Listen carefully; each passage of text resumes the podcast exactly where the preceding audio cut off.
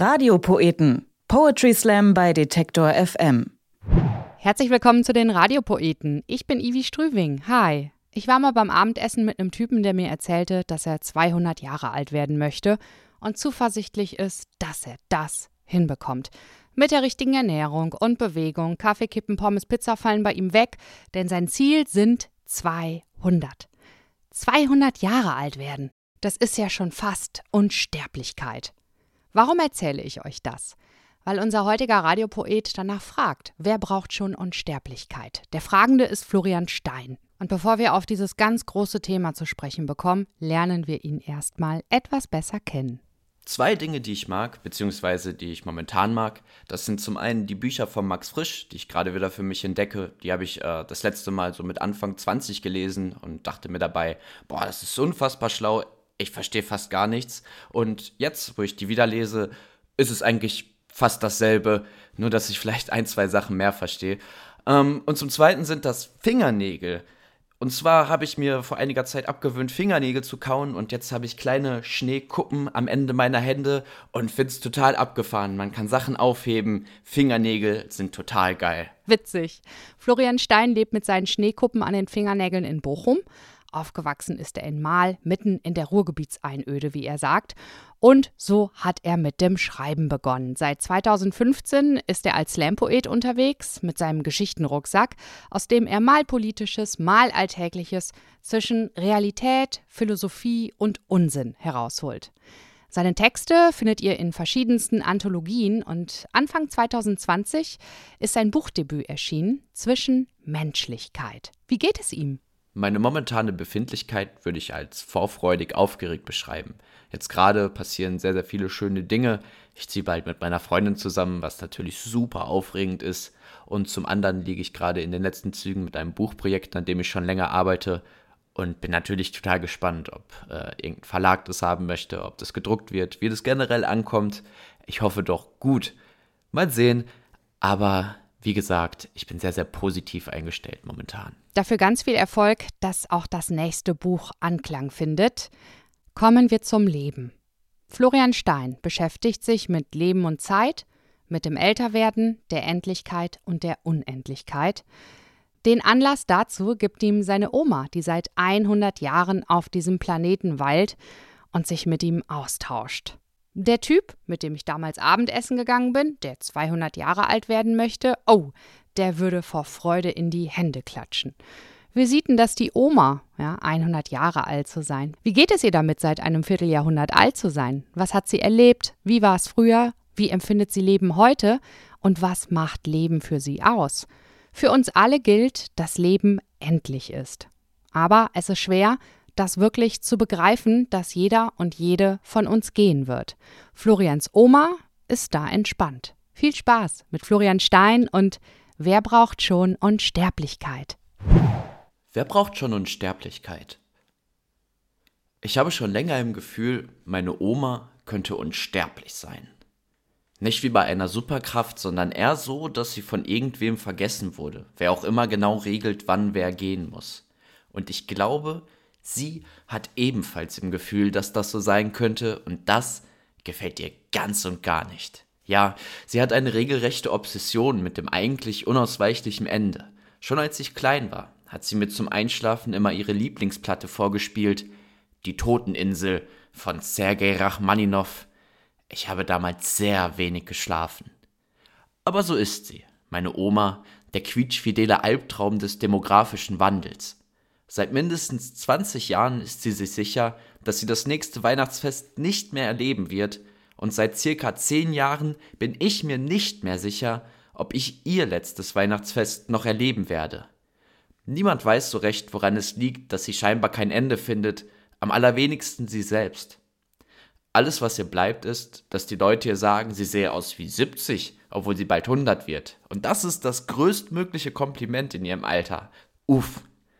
Man kann sich nur schwer vorstellen, wie es wohl ist, wenn man fast ein ganzes Jahrhundert der Menschheit mitbekommen hat, mit all den Tiefen und all den Tiefen. Oma sagt immer, ich hab das noch live und in Schwarz-Weiß erlebt. Und wenn sie von der Vergangenheit erzählt, lässt sie keine Möglichkeit aus zu betonen, wie schlecht alles damals war, nur um im nächsten Moment hervorzuheben, wie viel besser alles damals war. Mittlerweile glaube ich, es stimmt einfach beides. Immer wieder berichtet sie, wie sie als Kind jeden Morgen 20 Kilometer in die Schule gehen musste, zu Fuß, 20 Kilometer hin und 30 Kilometer zurück, warum auch immer, jeden einzelnen Tag und das bei hüfthohem Schnee, selbst im Hochsommer bei 38 Grad im Schatten. Als Pausenproviant gab es nichts als Suppengrün und die Prügelstrafe wurde damals noch mit einem sauber ausgeführten linken Aufwärtshaken verabreicht. Ich frage sie darauf, ob das nicht vollkommen schrecklich war und sie antwortet dann, nö, war eigentlich ganz okay. Waren halt andere Zeiten. Heute sei alles viel schlimmer geworden. Politik und Wirtschaft sind komplett korrupt, die Leute machen ihr ganzes Leben von einem kleinen Kasten abhängig, der offensichtlich Hexerei sein muss, und sowieso scheinen nur noch die wenigsten zu wissen, dass man zu anderen Menschen auch einfach freundlich sein kann. Und wenn ich das von ihr höre, denke ich immer, ja stimmt, aber es ist ja auch nicht alles schlecht. Nur schwer nachvollziehbar für jemanden, der geboren wurde, als der Buchdruck quasi noch der neueste heiße Scheiß war. Oma findet, die Zeit hat sie überlebt. Und ich habe keine Ahnung, was das bedeuten soll. Aber ich weiß, was sie mir damit sagen will. Sie will sagen, die Welt hat sie überholt, ist ihr davon gesprintet. Und nun ist es auch langsam gut mit dem Hinterherlaufen. Das klingt schrecklich traurig. Deshalb habe ich versucht, sie aufzumuntern. Ihr gesagt, sie könne doch stolz auf ihr Alter sein und sich glücklich schätzen, den Löffel so lange festzuhalten. Sie erwiderte darauf, schau, irgendwann bist du so alt, dass es auf der ganzen Welt verteilt genauso viele Leute in deinem Alter gibt, wie insgesamt in Oerkenschwick wohnen. Und du kennst keinen einzigen davon. Das ist doch ein deprimierender Gedanke. Ich erwiderte, jeder Gedanke, der Oerkenschwick beinhaltet, sei irgendwie deprimierend. Doch die eigene Lebensqualität von anderen abhängig zu machen, kann doch nicht so wichtig sein, wenn man vermutlich unsterblich ist. Oma schnaubte verächtlich. Pff, Unsterblichkeit, so ein Unsinn. Das Leben erhält durch zwei Dinge Relevanz. Dadurch, dass man es mit anderen teilt und dadurch, dass es irgendwann endet. Was wäre denn der Reiz an einer Herausforderung, die nie ein Ende findet? Das lässt sich natürlich leicht sagen, wenn man seit 100 Jahren lebt. Ein Privileg, das nicht vielen vergönnt ist, wandte ich ein.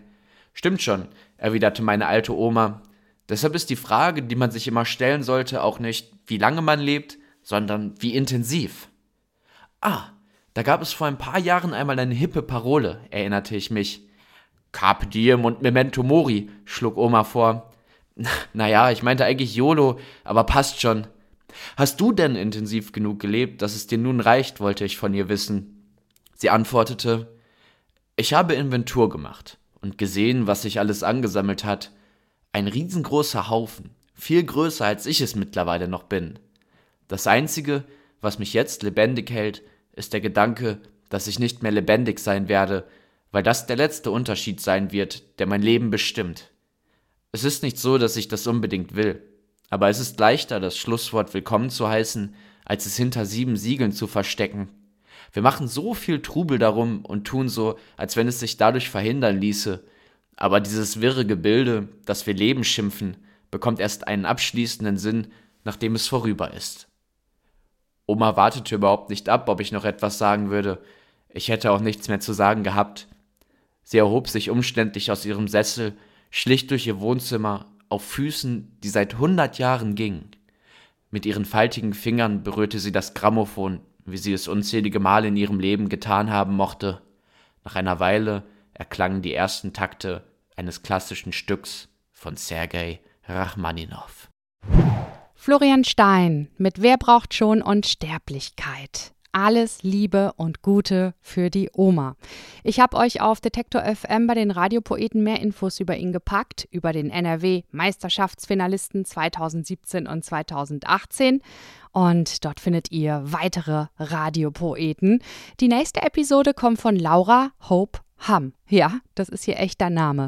Sie ist 21 Jahre alt und hat sich bei uns gemeldet. Sie hat geschrieben, ich komme aus einem kleinen Dorf, so circa 35 Minuten von Heidelberg und viele Möglichkeiten für mich, meine Texte auch mal zu zeigen, gab es leider noch nicht. Ja, und diese Möglichkeit geben wir ihr gerne. In der nächsten Episode nimmt sie uns mit auf ihre Gedankenautobahn. Radiopoeten. Poetry Slam bei Detektor FM.